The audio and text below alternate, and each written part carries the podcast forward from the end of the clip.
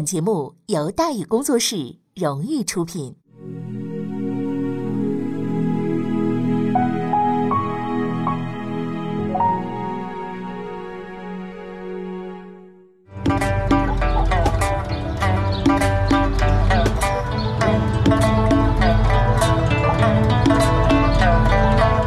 说书唱戏劝人方，三条大道走中央，善恶到头终有报，人间正道是沧桑。给您续上一杯茶，我慢慢的说，您细细的品。听大宇话说。明朝除了咱们广播直播以外啊，我们还在喜马拉雅独家网络发布。各位呢，可以登录喜马拉雅手机和电脑客户端，搜索“大禹茶馆”，选择收听。上期节目咱们说到哪儿啊？咱们说到品评天下，严世蕃讲说英雄，完美人生，陆指挥平步青云。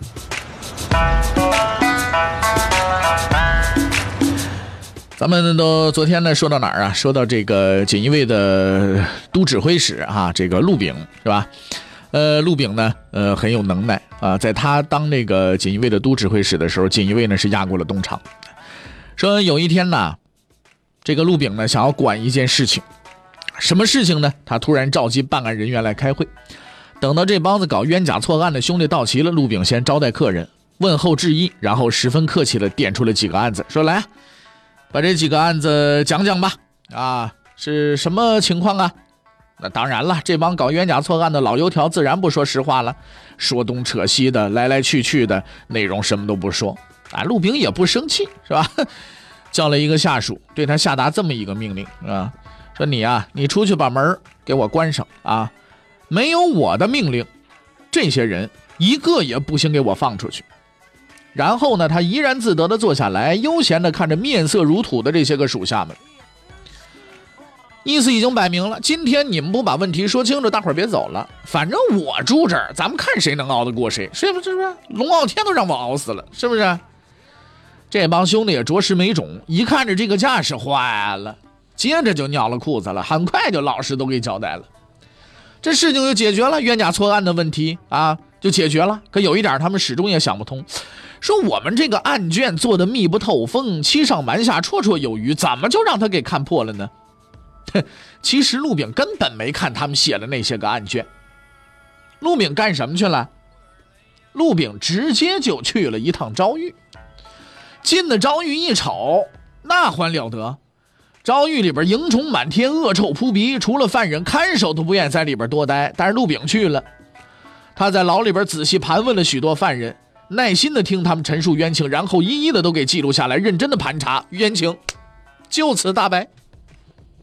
哎，你这么看来，这个陆炳是个好人吧？哎，但与此同时，他也有着另一面。什么样的一面啊？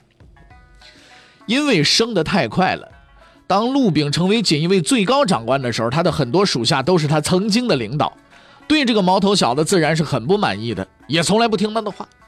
陆炳对此呢也十分清楚，却从来不发火，而且非常敬重前辈。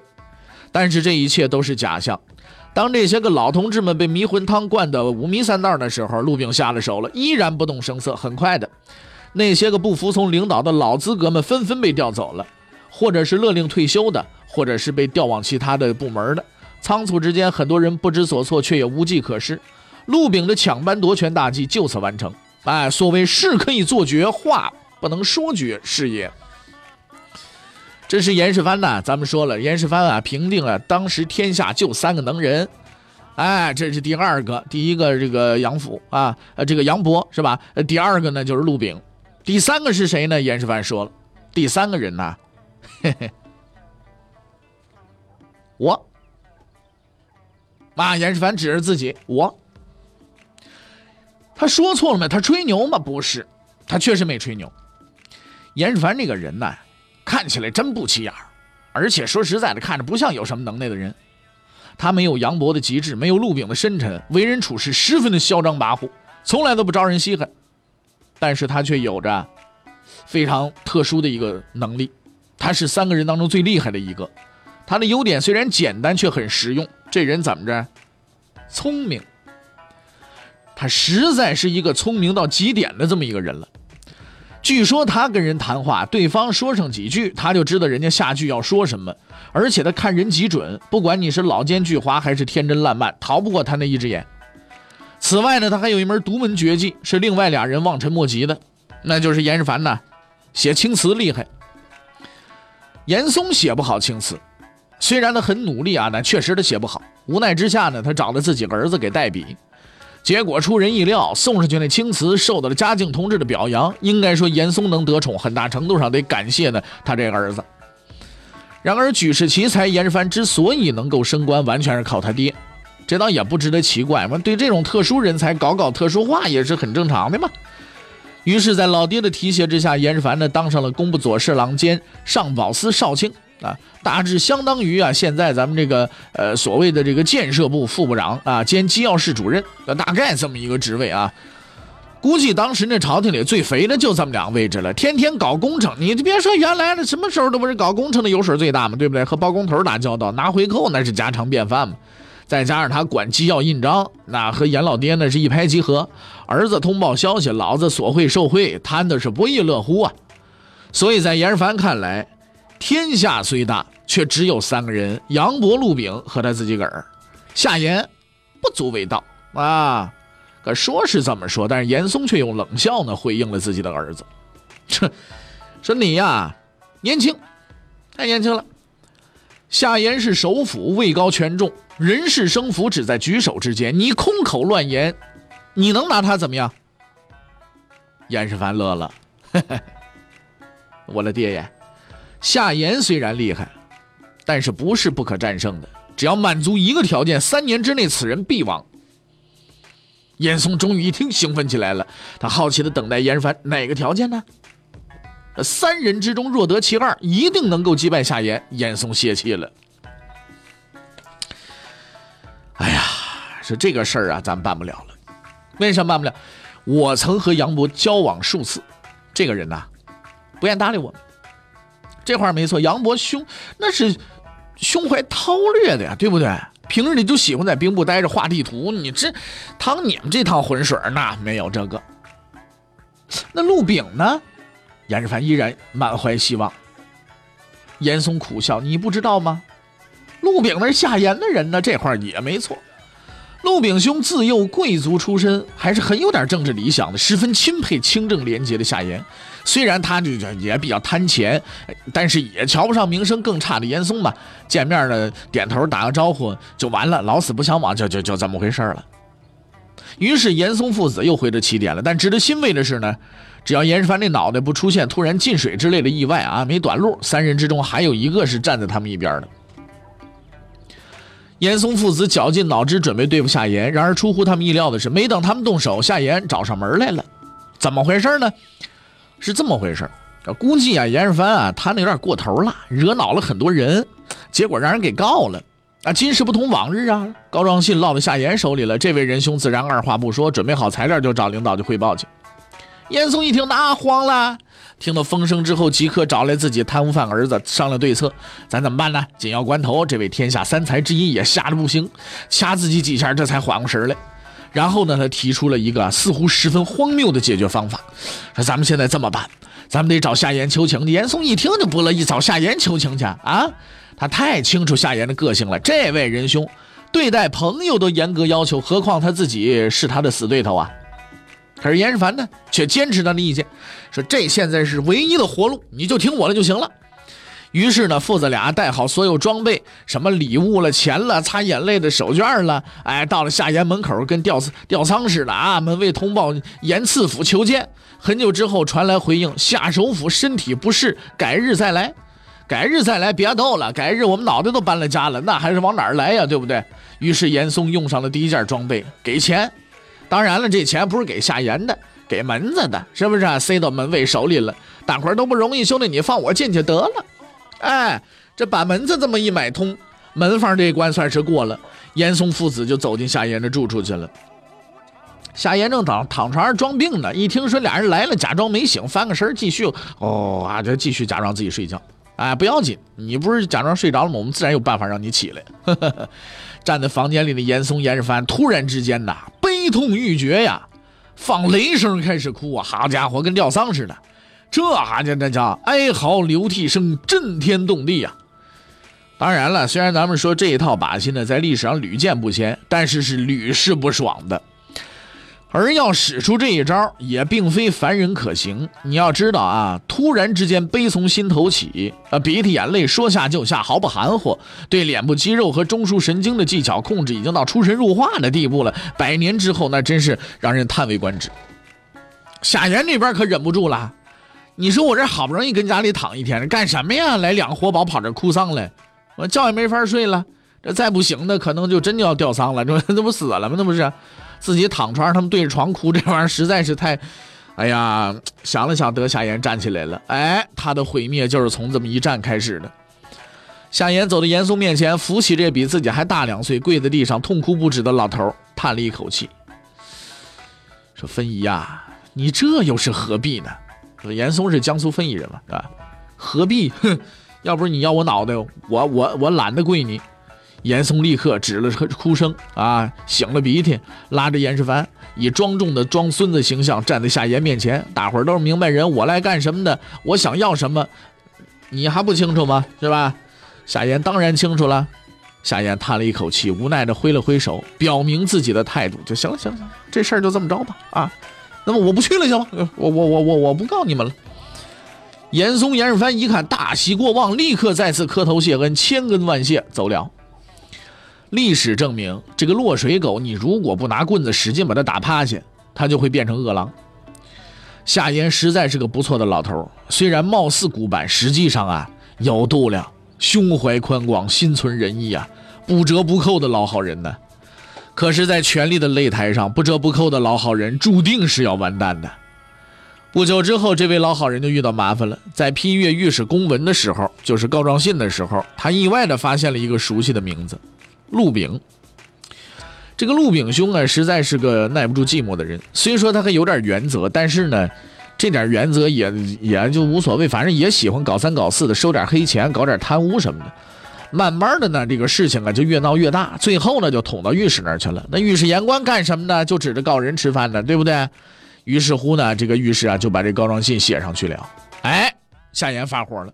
虽然他和陆炳呢关系是不错的。但是对于这个人的不法行为，还是有必要加以惩戒的。然而，就在他打定主意之后不久，陆炳找上门来了。陆炳不是吃干饭的呀，他是搞特务工作的呀。在他的英明领导之下，锦衣卫已经成了最为可怕的情报机器了。但凡说京城里边有什么风吹草动，他总是第一个知道。这次也不例外。在京城里，陆炳很少有害怕的人，夏言是唯一的一个。这位锦衣卫大人十分清楚，夏首府这玩意儿是个二愣子，翻脸就不认人呐，还特别能战斗。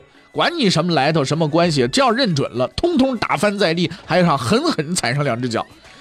惊慌失措的陆炳想不出别的办法，只好走了严世蕃老路，上门求情啊。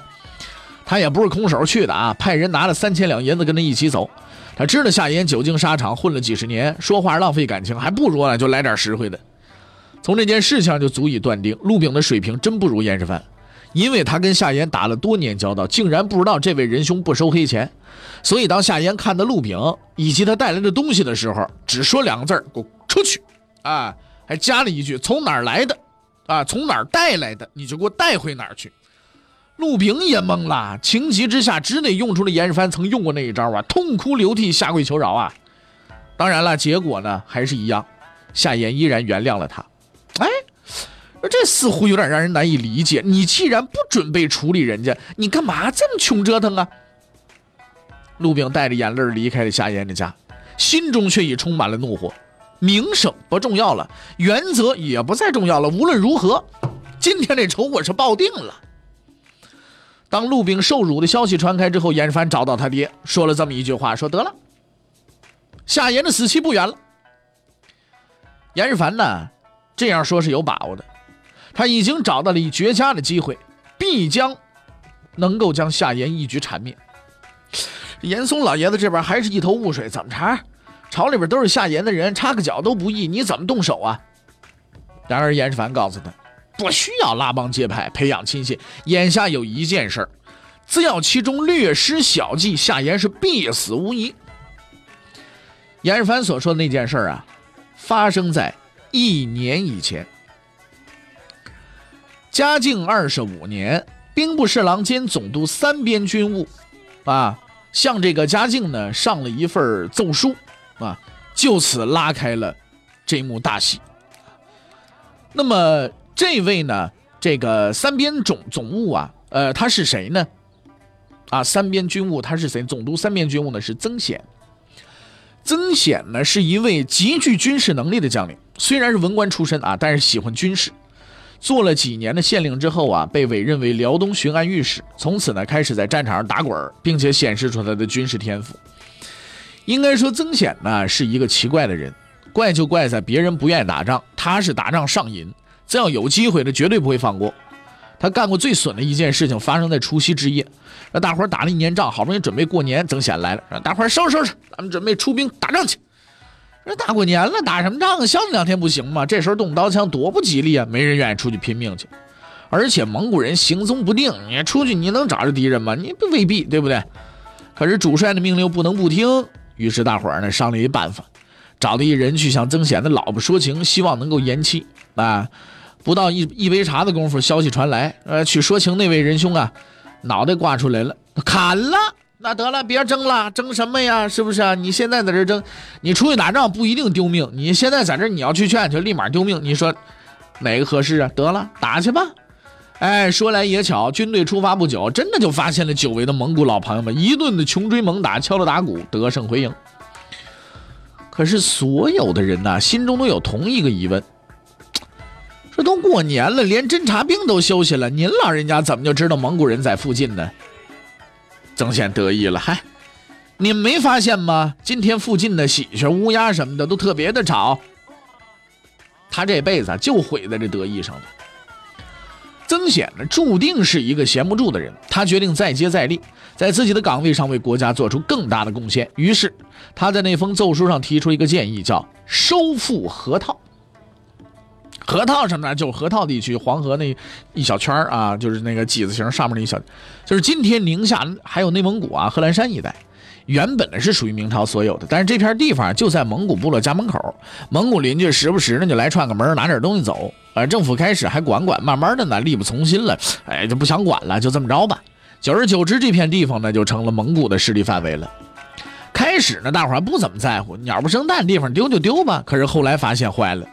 放弃河套是一个严重的错误，为什么这么说呢？蒙古人呐，圈这块地不是为了开店做生意，也不想开发房地产，在那高楼大厦平地起。他们占据河套，只是为了更好的完成抢劫任务。而失去河套的明朝，就跟在街边上摆摊那小贩似的，每天都不得安生，总要被整治那么几回。不是这个啊，杀你的人了，就是抢你的货了。是争显的，终于是无法忍受了。他或许比较性急。哎，但是却是一个爱惜百姓、立志报国的人，大明天下，其中的胡虏肆虐，是吧？于是乎，他以满腔的报国激情写下了那篇誓要恢复河套的檄文，说：“此一劳永逸之策，啊，万事社稷所赖也。”这就是曾显的美好理想的一腔热血。文章送上去之后，嘉靖先生也激动了，哎呀，太好了，这个啊，这地下的将军想打仗，太好了，破天荒了。要知道，这位道士虽说天天炼丹读经，毕竟只是兼职嘛，血性还是有的嘛，也热血沸腾了一把，当即表示同意，赞同曾显意见，并发文内阁商议。哎，这个问题可就出在内阁身上。内阁究竟出现什么问题了呢？这个事儿又和夏言的倒台有什么关系呢？欲知后事如何？且听下回分解。